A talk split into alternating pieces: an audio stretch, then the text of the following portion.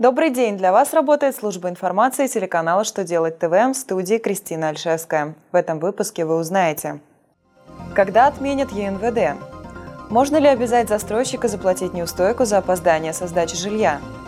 Повлияет ли увеличение МРОД на размер фиксированного платежа на обязательное пенсионное и медицинское страхование самозанятых? Итак, о самом главном по порядку –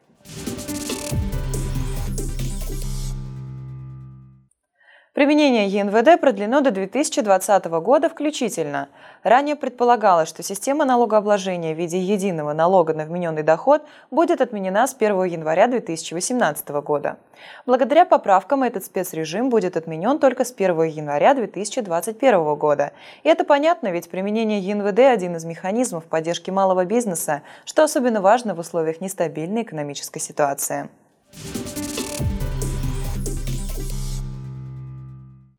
Дольщик, которому не была передана квартира в сроки, оговоренные в договоре с застройщиком, вправе обратиться в суд. Так поступил ООО «Юрконсалт». Компания направила в арбитражный суд Московской области иск КО «Земпроектстрой» о взыскании неустойки за нарушение срока передачи объекта долевого строительства. В итоге суд был выигран компанией. Застройщика взыскали две неустойки. Во-первых, за то, что нарушил сроки передачи объекта, во-вторых, за то, что добровольно не выплатил неустойку.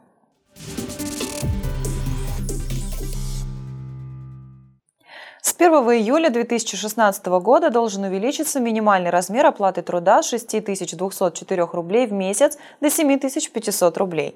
В связи с этим Пенсионный фонд Российской Федерации сообщает, что фиксированный платеж для самозанятого населения по обязательному пенсионному и медицинскому страхованию не меняется.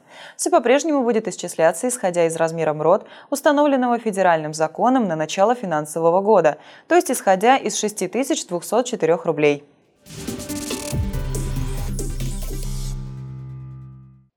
На этом у меня вся информация. Благодарю вас за внимание. До новых встреч!